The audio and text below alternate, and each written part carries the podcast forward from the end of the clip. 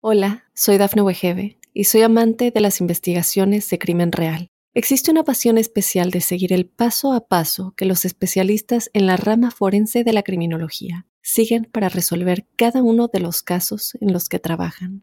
Si tú, como yo, eres una de las personas que encuentran fascinante escuchar este tipo de investigaciones, te invito a escuchar el podcast Trazos Criminales con la experta en perfilación criminal, Laura Quiñones Orquiza en tu plataforma de audio favorita.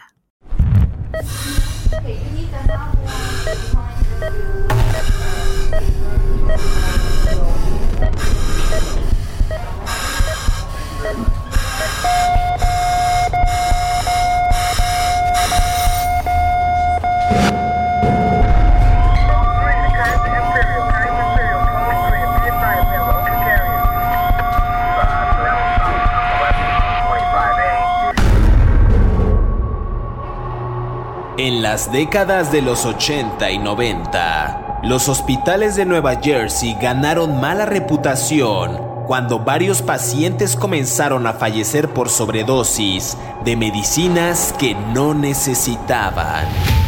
El Centro Médico de Somerset llevó a cabo una investigación que descubrió quién estaba detrás de las muertes era un enfermero inestable mentalmente llamado Charles Edmond Cullen, que cambiaba de trabajo e iba de hospital en hospital.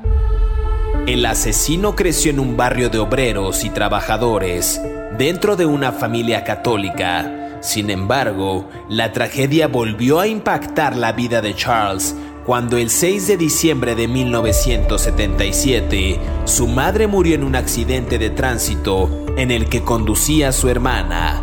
Meses antes, su padre los había abandonado. A partir de ese momento, se desencadenarían una serie de asesinatos que no pararon.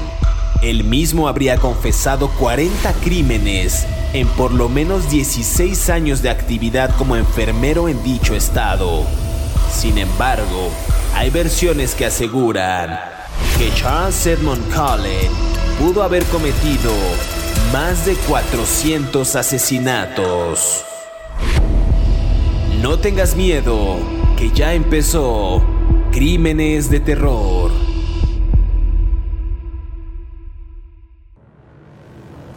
Bienvenidos a Crímenes de Terror. Si aún no te has suscrito al podcast, oprime el botón de seguir en la plataforma en la que nos estés escuchando, ya sea en Spotify, iHeartRadio, Amazon Music o Apple Podcast. Así podrás recibir cada sábado la notificación de un nuevo episodio de Crímenes de Terror. Los años 80 y 90 fueron para los centros hospitalarios de Nueva Jersey dos décadas de historiales médicos turbios eh, la muerte repentina e inexplicable de algunos y de gran cantidad de pacientes supuso, digamos que, el inicio de investigaciones en varios hospitales del estado. Todo indicaba que había un asesino itinerante vestido de enfermero que estaba ocasionando pues graves graves ambajes en estos centros médicos. Se trataba de Charles Edmond Cullen, un sujeto que utilizaba, digamos, el mismo patrón a la hora de llevar a cabo los asesinatos. Eh, pues él prácticamente utilizaba bases de datos de hospital, buscaba información de pacientes que no le habían sido asignados, se introducía en sus habitaciones y les suministraba digamos que una dosis mortal de una medicación contraproducente o no prescrita. Él mismo había confesado más adelante 40 crímenes en por lo menos 16 años de actividad como enfermero en dicho estado. Sin embargo, su historia viene más atrás, hablaremos de ella en este capítulo del podcast, varios claroscuros, la muerte de su madre, la ausencia de su padre, que le provocarían al menos 7 intentos de suicidio. Y para entrar en detalle y comenzar a hablar de este personaje, de este asesino, quiero darle la más cordial bienvenida a mi colega David Orantes, quien semana a semana nos brinda detalles puntuales de estos asesinos seriales. ¿Qué tal David? ¿Cómo estás? Eh, bien, ¿cómo estás? Eh, bien, eh, muy contento porque hoy empezamos temprano con la palabra ambajes. desde el principio, la que te gusta tanto usar, así como a mí me gusta usar ácido de sexo ribonucleico. Entonces, bueno, ya, ya cumplido el, mm, el protocolo de las palabras favoritas, sigamos hablando del señor Cullen. Ya, ya, ya cumplimos con la cuota de, de, este día con, con, las palabras. Oye, vamos a hablar de Charles Edmund Cullen, eh, un sujeto que después eh, sería apodado como el enfermero asesino, un hombre que nació en Nueva Jersey el 22 de febrero de 1960, en este seno de una familia obrera. Y aquí hay varios episodios fatídicos que, como bien dices, cada semana que hacemos un podcast, Infancia es Destino, porque la muerte de su madre, de este sujeto, poco después de nacer, y la ausencia de la figura paterna durante su infancia, fue el inicio de ese trastorno de personalidad que se iría agudizando con el tiempo, eh, iría trastornando la vida de, este sujeto, de Edmond Cullen. A ver, tenía solo nueve años y llevó a cabo su primer intento de suicidio, y esto ya lo hacía con sobredosis de medicinas que pues encontró en el colegio. Era un hombre que pues con el paso de los años desarrollaría, según los expertos, enfermedades mentales que lo desencadenarían, digamos que con estos episodios en su vida. y, la, y, la, madre, y la muerte de su madre es curiosa, David, porque fallece en un accidente de tránsito y justo a raíz de ese episodio, el joven abandona sus estudios, un año después se alista a la Marina de Estados Unidos y empieza una serie quizás de, de, pues de pasajes muy, muy fatídicos para, para, este, para este hombre, para este joven en ese entonces. Ah, bueno, a ver, hay varias cosas que tenemos que hablar. El señor Cullen nació en West Orange, New Jersey, ¿no? Era el más chico de ocho hijos de una familia profundamente católica, no, eh, lo cual es extraño en New Jersey, pero bueno, el catolicismo es más predominante en Massachusetts. El papá era trailero y su mamá era, este, era una mamá de casa normal, ¿no? Eh, desde muy chico tenía fantasías de suicidio y hay un elemento que, que tendríamos que mencionar y que es muy muy importante y que se repite en el patrón de muchos asesinos en serie, su padre abusó sexualmente de él cuando era niño, ¿no?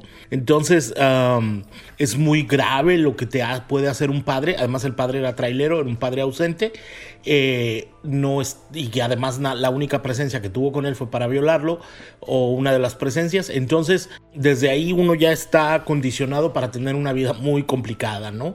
Tiene uno que salir bajo muchísima ayuda psiquiátrica, psicológica, emocional y de cariño para poder salir de una infancia traumática donde el propio padre te viola, ¿no? Que debería ser el referente para muchas personas. Eh, empezó a robarse cosas en la escuela, se robó una vez unas tijeras y se las encajó en la cabeza. Mm, y le tuvieron que hacer una cirugía. Eso también creo que tuvo que ver con su Mm, algún tipo de una cirugía en la cabeza, tuvo que ver con algún tipo de eh, desbalance químico que también lo predispuso a la depresión y, a la violencia y al deseo de suicidio. Eh, fantaseaba con robar drogas cuando estaba en la primaria. Entonces tenemos, como siempre lo decimos, infancia es destino, todos los elementos para un cóctel de una vida complicada donde otras personas padecieron ¿no? sus decisiones. Claro, un joven, ya lo decías tú, que, que sufrió este, estos episodios traumáticos, y aquí entra nuevamente el debate de que los asesinos pues eh, tienen estas características bastante complejas durante sus primeros años de vida en esta formación, donde no pueden discernir bien entre estos, digamos, valores, estas actitudes, tampoco el, el apoyo de los padres se hacía presente, ya lo decíamos, pues le hacía falta a la madre que había fallecido, el padre era ausente, lo viola, aparte en un seno de una familia obrera, es decir, no había tantas tantos cimientos, digamos, tantos pilares que le hicieran entender a este chico, pues que el camino, entre comillas, de rectitud, pues era tal o cual. Ya vemos los siete intentos de suicidio. Inclusive se hablan por ahí de 20, ya mencionabas tú el de las tijeras, pero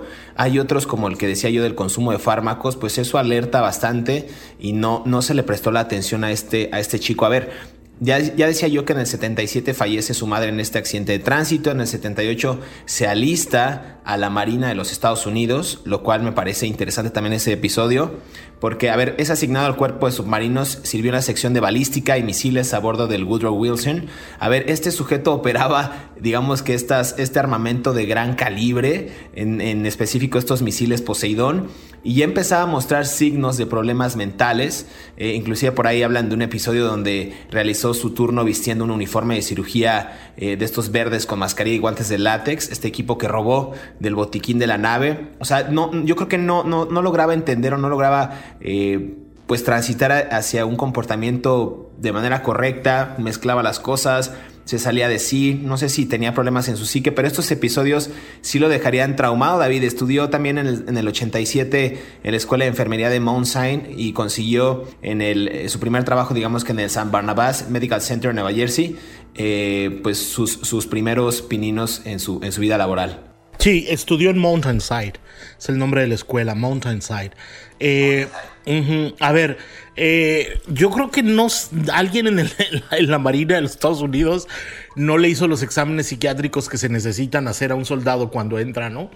Yo creo que un muchacho que tenía todos estos historiales, eh, este historial tan grave de, abusos, de violencia, de traumas, de cirugías, de, de, padecimientos, de, de, confrontaciones consigo mismo, en el dolor, y le dicen, ¿sabes qué? Ponte ahí en el cuarto de misiles por lo que se ofrezca.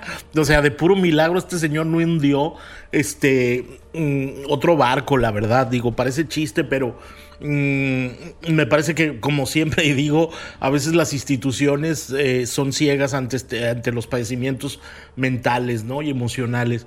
Mm, él estudió, como tú bien decías, en esta escuela de medicina y en ese año, cuando se graduó, logró entrar a trabajar a un hospital, al St. Barnabas Medical Center en Livingston, New Jersey, y después se casó con una mujer que se llamaba Adrienne Top y tuvieron dos hijas. Hasta ahí todo normal. Pero en 1988, pues empezó la. Ahora sí que la los ambajes, ¿no? Para citar a, José Luis Montenegro, ¿no? y en ese mismo año también contrajo matrimonio, ya decías tú, bueno, con Adrienne Top, y tuvieron dos hijas. Y también decían que fantaseaba constantemente con robar drogas del hospital para quitarse la vida. En una ocasión ya decías tú lo de las tijeras en la cabeza, tuvo que ser operado. Y en el 88 ya mostraba estos indicios eh, y cometería, como bien decías, estos ambajes. Eh, a ver, el, el juez John eh, W. Jengo ingresó al hospital tras sufrir una reacción alérgica. Esto es en el 11 de junio del año que comento, del 88.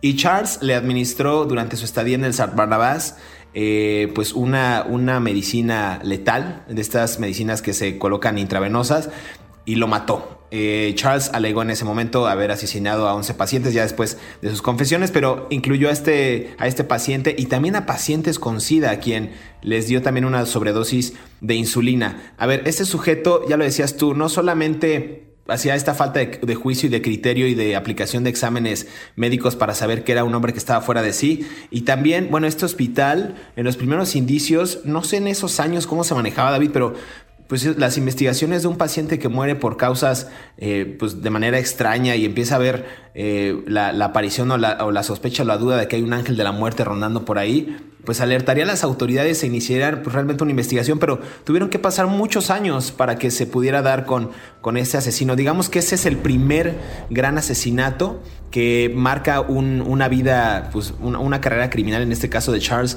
Edmond Cullen. Pero a ver, antes de, de, continuar, ya se nos está acabando el tiempo para ir al siguiente segmento, vamos a escuchar este bloque que preparamos para ustedes y regresamos para seguir hablando de Charles Edmond Cullen, mejor conocido como el enfermero asesino aquí en Crímenes de Terror.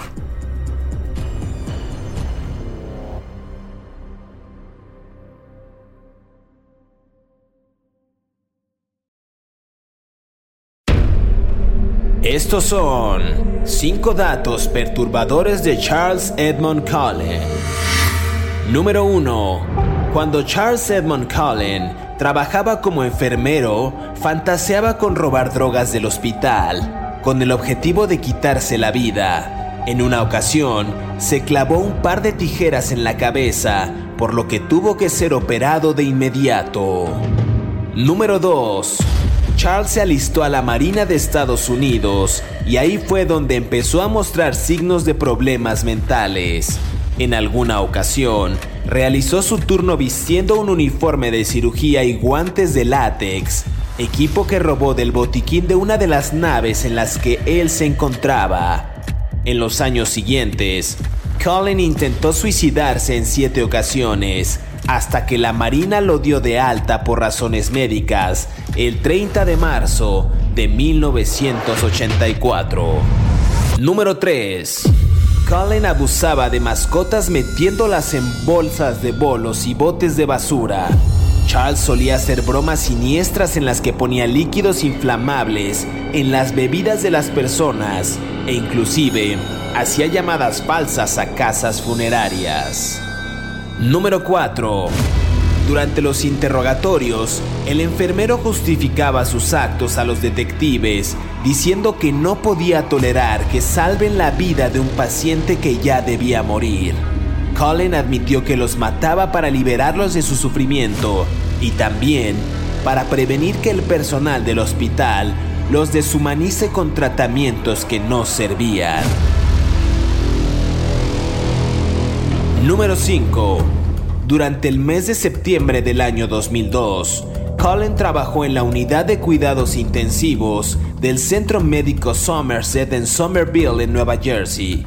Charles salía con una mujer, pero aún así entró en una gran depresión y para aliviarse asesinó a ocho pacientes utilizando dosis letales de digoxina y de insulina. Sigue escuchando la historia de este asesino aquí en Crímenes de Terror. Regresamos a Crímenes de Terror. Estamos conversando acerca de Charles Edmund Cullen, mejor conocido como el enfermero asesino. David, decíamos eh, antes de irnos a esta primera pausa de este sujeto, pues que realmente tuvo una infancia traumática, que su padre inclusive eh, llegó a violarlo, el fallecimiento de su madre también lo marcó para mal, tenía estos episodios suicidas en los que según los expedientes tuvo al menos siete intentos, algunos hablan de 20, y empieza a trabajar en la marina con estos indicios de ser una persona con enfermedad mental o algunas enfermedades mentales, eh, lo, asignan al cuarto de misiles. Ya decías tú que por suerte no pasó algo ahí, no lo, no lo mataron, no, no mató a, bastante gente. Y empieza después a trabajar en un hospital, decíamos en el San Barnabás, y asesina el 11 de junio de 1988 a su primera víctima, el, el, juez John W. Jengo. Digamos que esa es como la primera parte de una serie de hechos que desencadenarían en una carrera criminal bastante álgida, bastante turbia de este, de este sujeto, David. Sí, a ver, tú, tú mencionabas algo que me parece muy relevante. Eh, ¿Cómo es posible que no se hayan dado cuenta que se estaba muriendo la gente en el hospital? Pues no, porque no se daban cuenta en el San Barnabás, porque... Mm, las personas que estudian enfermería en los Estados Unidos tienen una de las ramas de estudios es farmacología. Y dentro de esas ramas de estudios, igual que los médicos, ¿no? Igual que los odontólogos, eh, dentro de esas ramas de estudio hay una que es la farmacología que explica las reacciones contrarias y favorables hacia un paciente. Entonces, por ejemplo, si les dicen, no le ponga insulina a un paciente así asado porque se puede morir. ¿No? Sin embargo, también les enseñan que hay que ciertas dosis de insulina no afectan el rastreo, por así decirlo, el rastro de las ¿cómo se diría? De las autoridades forenses y aparece como si fuera una muerte normal. Se, se tienen que hacer unas ah, autopsias muchísimo más específicas y profundas para revisar los vasos sanguíneos para poder determinar que esta circunstancia fue mm, esa sustancia fue la que causó la muerte. Una sustancia, una autopsia normal dice, sí, este señor murió por, porque estaba enfermo y se le administró algo y se murió. Sin embargo, para poderlo determinar se tienen que hacer muestras más profundas que se tienen que ordenar con base a un procedimiento criminal de un juez. O sea, es como un proceso que se va elevando por así decirlo, ¿no? Son los escalones de una gran escalera, valga la redundancia, que van llevando a las autoridades. Entonces, si muchos pacientes se mueren, destapa el interés de la división de homicidios de las autoridades. Pero si un solo paciente se muere, no destapa los... tiene que haber una concordancia de hechos en el mismo hospital con las mismas circunstancias. Ok, eso, es bueno, bueno saber una buena explicación para la gente que nos escucha, que igual hay, personas como yo que no sabemos cuáles son algunos de los procedimientos, eh, tanto forenses como médicos, para hacer este tipo de, análisis más específico de las muertes de los pacientes, en este caso de estas víctimas a manos de Charles Edmund Cullen. A ver, el 11 de junio del 88, el primer asesinato ya del, juez John W. Jengo. Aseguran que también eh, mató a pacientes con SIDA. En enero del 92, justo Charles Cullen renuncia cuando las autoridades del hospital comenzaron a investigar quién había adulterado bolsas de fluido intravenoso. Bueno, pues había sido él y no lo, no lo descubrieron en ese momento. A ver, el enfermero asesino consiguió empleo después en el Warren Hospital en, en, Pittsburgh eh, en febrero del 92. Este, en este periodo dicen que asesinó a tres mujeres ancianas también tras administrarle altas dosis de digoxina. Este era un fármaco diagnosticado para personas con problemas en el corazón y él se las aplicó a estas mujeres, a estas tres ancianas. A ver, la última víctima dijo que un enfermero sospechoso le inyectó algo mientras dormía y la familia de la señora y los médicos del centro eh, hospitalario pues descartaron su comentario, nunca le hicieron caso. Digamos que eso fue otros de los asesinatos que cometió y que quedarían marcados en, en ese momento en la vida de Charles Edmond Cullen. Y aquí para hacer un poquito más amplio el comentario, ocurre un episodio que podría también haber desencadenado algunas de las actitudes criminales de este sujeto, porque en ese momento, David, eh, recordarás, de acuerdo a los expedientes, que en enero del 93 la esposa de Charles, eh, Adrienne Cullen, eh, presentó el divorcio y pues se separó de este sujeto por denuncias de violencia doméstica en su contra. Así es, eso la corte les le concedió el divorcio y él um, supuestamente eh, hay un testimonio de la esposa donde él le confiesa en algún momento del matrimonio que él le ponía cosas en los líquidos a otras personas, ¿no? En las bebidas a otras personas, ¿no? Eh, es, es muy extraño, ¿no? La mujer seguramente vivió una una, decir, estoy durmiendo con una persona que es totalmente psicótica. Luego, además, empezó a ser este acosador nocturno de otras personas. Se metía en la casa de una compañera de trabajo y no la despertó, ni despertó al esposo, pero ahí anduvo rondando en la casa. Lo detuvieron Mm, estuvo en probation un año y luego consiguió trabajo en otro hospital en Pensilvania cuando lo habían renunciado. O sea, estamos hablando de una persona, insisto otra vez, la inoperancia de las actitudes de las policías en Nueva Jersey para no poder mm, sumar cuatro más cuatro. O sea, este señor era enfermero de un hospital y que les diera 8, ¿no? Porque les sumaban 4 por 4 y les salía como 23. Este, este señor era enfermero en un hospital donde se estaba muriendo la gente por sobredosis. Luego tiene problemas familiares y un historial mental. Luego lo agarran por traspasar valga la, expresión, pues sí, traspasar, meterse a la casa de una señora y, y, acosarla y espiarla. Y lo ponen en probation. Y a nadie se le ocurrió de las autoridades decir, el, enfermo mental este con historial de suicidios, que además, o esa es otra cosa, cuando a él lo, lo, licencian de, de, la Marina de los Estados Unidos, a él lo licencian por razones médicas. Entonces, probablemente algún psiquiatra del hospital dijo, ¿saben qué? Dejen ir a este señor antes de que empiece a disparar misiles a diestra y siniestra y vuele la mitad del estado de Nueva York, ¿no? En, en el portaaviones, digo, en el submarino. Entonces, eh, hay una serie de condicionantes que la policía no se dio cuenta desde antes y que incluso desde el hospital de New Jersey se pudieron haber detenido y, evitar las víctimas que padecieron en Pensilvania, ¿no? Totalmente. Y aquí tú hablabas de, que Charles eh, solía poner líquidos eh, en bebidas de las personas, pero a ver, no solamente era todo lo que acabas de mencionar, que me parece un retrato bastante interesante y una instantánea de quién era ese sujeto en ese momento y que las autoridades, tanto del hospital como las autoridades policiales, eh, como otras personas no se daban cuenta quién o con quién dormía, ¿no? En este caso también la esposa. A ver, las denuncias mostraban eh, sobre Cullen no solamente que sufría de alcoholismo, porque era una persona alcohólica, sino abusaba de mascotas. A ver, escuchen esto. Abusaba de mascotas metiéndolas en, bolsas de, estos de, de, bolos y botes de basura. También solía hacer bromas siniestras, marcaba eh, algunas funerarias y decía cosas extrañas o, hacía una especie de, pues sí, broma de mal gusto.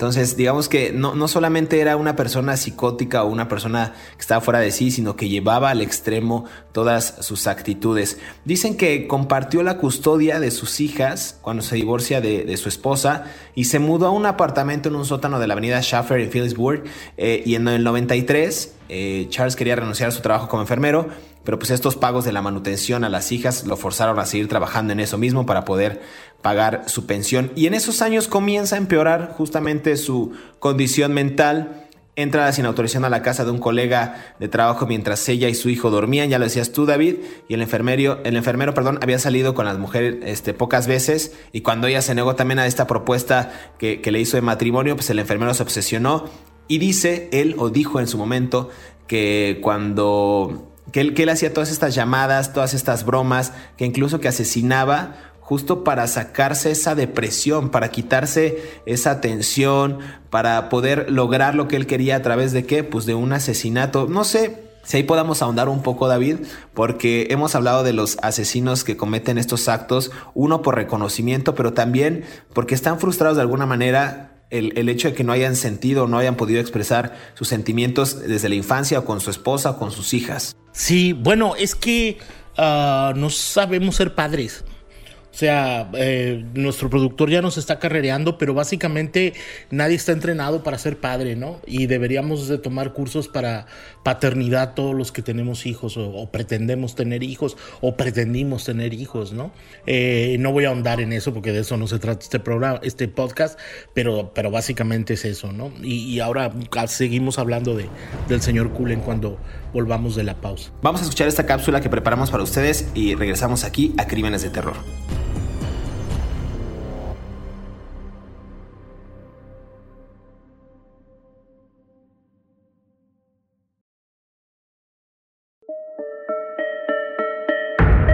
Finales del año 2004, Cullen fue encontrado culpable de haber asesinado a 40 pacientes durante 16 años de servicio como enfermero en al menos 10 hospitales distintos. Se piensa que la cifra real podría ser muy superior y algunos expertos hablan de incluso 400 asesinatos, pudiendo convertirse de esta forma en el más activo asesino en serie de la historia de Estados Unidos. Sigue escuchando la historia de Charles Edmund Cullen aquí en Crímenes de Terror.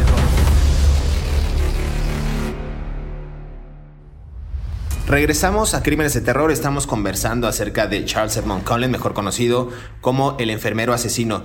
Eh, David, antes de irnos a esta pausa comentabas justamente que, bueno, yo, te, hacía la pregunta o el planteamiento de que muchas veces no, no, no se logra entender cómo un sujeto con estas actitudes, con estos indicios criminales, eh, logró escalar tan alto, tanto en su jerarquía laboral como desarrollar una vida que tenía todo el derecho y es totalmente legítimo, pues a tener esposa e hijas, pero bajo esta actitud o este o estos, eh, pues y estas enfermedades mentales, decías tú, no, no nos enseñan a ser padres, pero vaya, ¿cómo, ¿cómo entender que por depresión tú puedes matar, por necesidad de pertenencia, tú puedes inyectarle una sustancia eh, pues dañina, tóxica, letal a una persona que, como decimos en México, ni la debe ni la teme. Pues, ¿qué te digo, hermano? Eh, es la naturaleza de los eh, asesinos en serie, ¿no? Matar víctimas vulnerables. Acuérdate que todas las... todos los asesinos en serie tienen varios componentes, ¿no? Y uno de ellos es el del poder, ¿no? Cullen declaró en varias, varias ocasiones en la corte que él decidió terminar el, sufrimiento de los pacientes mm, administrándoles eh, las dosis letales de la medicina, ¿no? Estamos hablando de una persona que trabajó 16 años como enfermero. El primer crimen fue en 1998, 1988 y lo detuvieron hasta el 2003. O sea, jamás vamos a saber con certeza cuántas personas mató. Jamás lo vamos a saber. Porque seguramente algunas de esas personas fueron incineradas, ya no se pudo hacer autopsia, mm, el, legista que firmó la defunción no aplicó los protocolos correctos, decir, bueno, esa persona se murió tal, pero nunca lo vamos a saber con realidad. Él, él seguramente tenía un gran resentimiento con el mundo que lo trasladó hacia las personas mm, que mató, ¿no? Tenía un resentimiento eh, hacia su propia vida y no podía terminar con su vida, aunque lo intentó, y decidió terminar con la de otros como una especie de puente para que a la vez las autoridades terminaran con su vida. Eso es lo que yo pienso. Sin embargo, obviamente las autoridades no hicieron su trabajo. Hay un libro muy famoso de Charles Graver que se llama El buen enfermero, que se publicó en el 2013 y que va a ser una, una película o serie, no me acuerdo, en Netflix, donde habla sobre esto, está a punto de salir, mm, si mal no recuerdo, o ya salió. Y es muy importante que veamos, este, eh, leamos el libro de preferencia, porque hay mucho de la psicología de este hombre reflejado en lo que cuenta el, el, autor.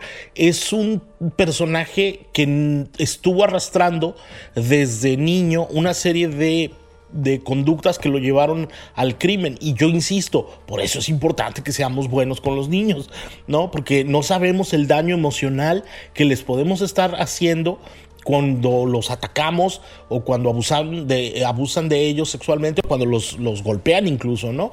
Es muy, muy importante. Entonces, eh, estamos hablando de un hombre que destruyó cientos de vidas en New Jersey, Pensilvania, ante una inoperancia de las autoridades durante 16 años. Y a ver, a mí me sorprende mucho esto, esto que dices porque, a ver, también en, noviembre del 98, este hombre seguía consiguiendo empleos y empleos y empleos. Eh, eh, uno de ellos en el hospital Easton en Pensilvania, lo decías tú hace un momento.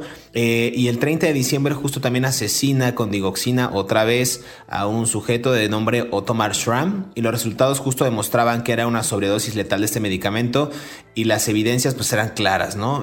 pues había sido asesinado por esta, por esta sobredosis. Y a ver, también aquí hay un contexto interesante porque en esos años eh, había mucha, mucha oferta de, empleos de, enfermería. O sea, esta falta de enfermeros de los hospitales a nivel nacional, pues hacía fácil que consiguiera un empleo este sujeto, pues con rapidez. Entonces seguía uno tras otro tras otro. Y aquí hay un episodio, ya para ir cerrando el capítulo de hoy, que en el 2002, pues una enfermera del hospital eh, Sadluk otro de los centros médicos en los que estuvo, pues ya eh, eh, se, dio cuenta que había un enfermero por ahí que tenía comportamientos extraños.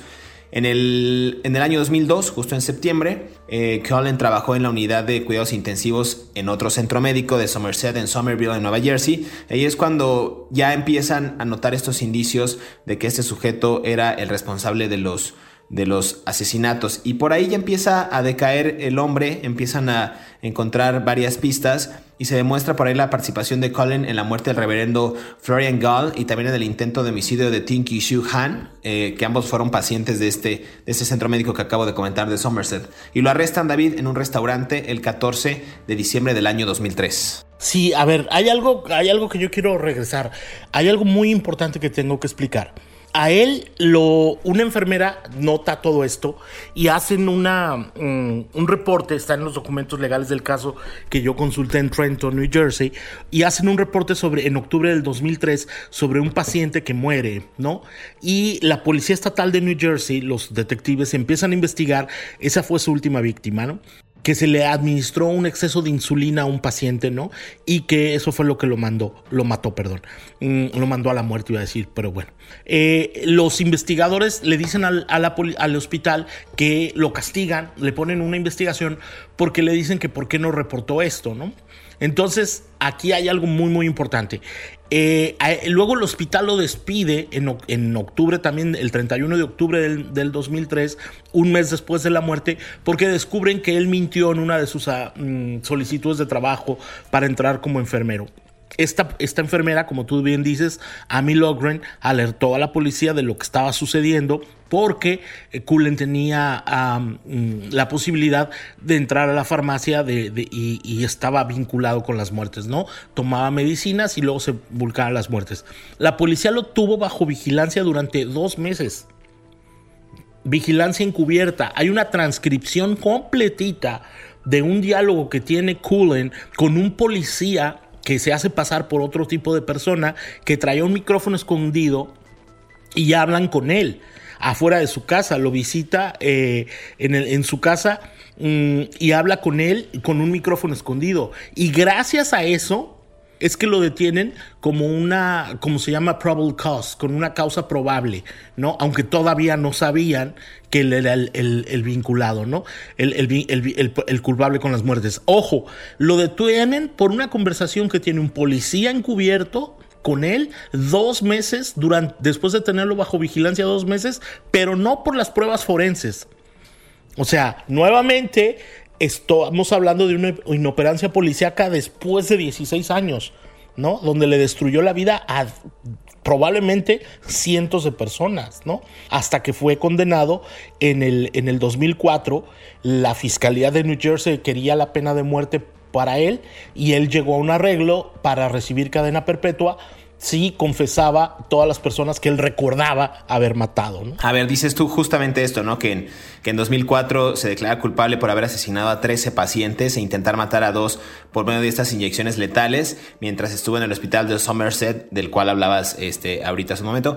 Eh, el enfermero juró justo ante la corte cooperar con la investigación si no era sentenciado a la pena de muerte y en noviembre Cullen afirmó ser culpable del asesinato de seis pacientes también en Liberty Nursing en Allentown, en Pensilvania, y en julio de 2005, el enfermero pues pasaba, digamos que sus noches en la prisión del condado de Somerset en Nueva Jersey. También fue encontrado culpable de haber asesinado a 40 pacientes durante sus 16 años de servicio como enfermero, al menos, a ver, en 10 hospitales distintos. A ver, 16 años, 10 hospitales distintos, más de 40 asesinatos, aunque algunos expertos hablan de hasta 400 asesinatos. O sea, esto lo convertiría, digamos, en el, en el activo asesino en serie de la historia de Estados Unidos más aterrador que ha podido existir en la, en la historia reciente. Eh, no sé tú si quieras agregar algo más, David. La verdad es que este episodio ha sido bastante interesante y, me, desconciertan y, me, me, sacan de quicio estas cifras tan, tan estremecedoras. Más de 400 asesinatos seguramente, 16 años de servicio, 10 hospitales distintos, un sujeto, Charles Edmond Cullen. Sí, fíjate que hay un episodio muy interesante que está narrado en el libro. Eh, cuando lo están sentenciando en el 2006, lo traen a la corte, ¿no? Lo traen a la corte de, del condado de Leggett.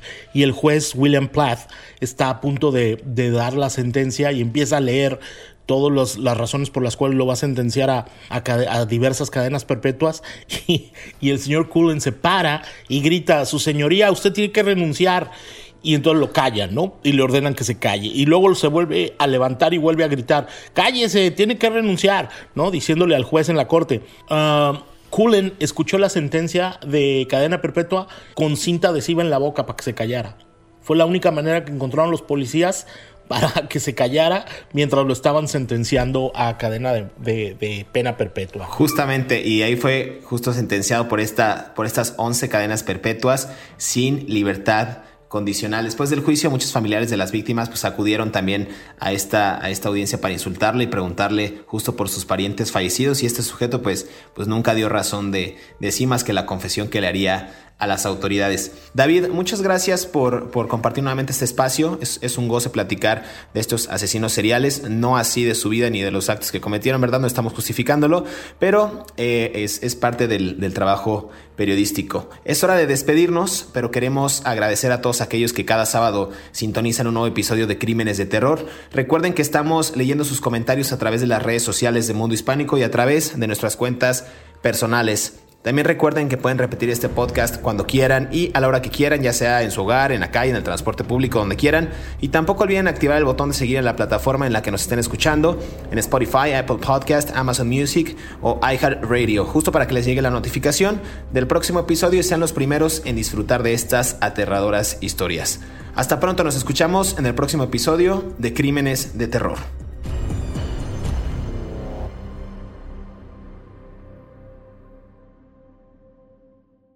Hola, soy Dafne Wegebe y soy amante de las investigaciones de crimen real. Existe una pasión especial de seguir el paso a paso que los especialistas en la rama forense de la criminología siguen para resolver cada uno de los casos en los que trabajan.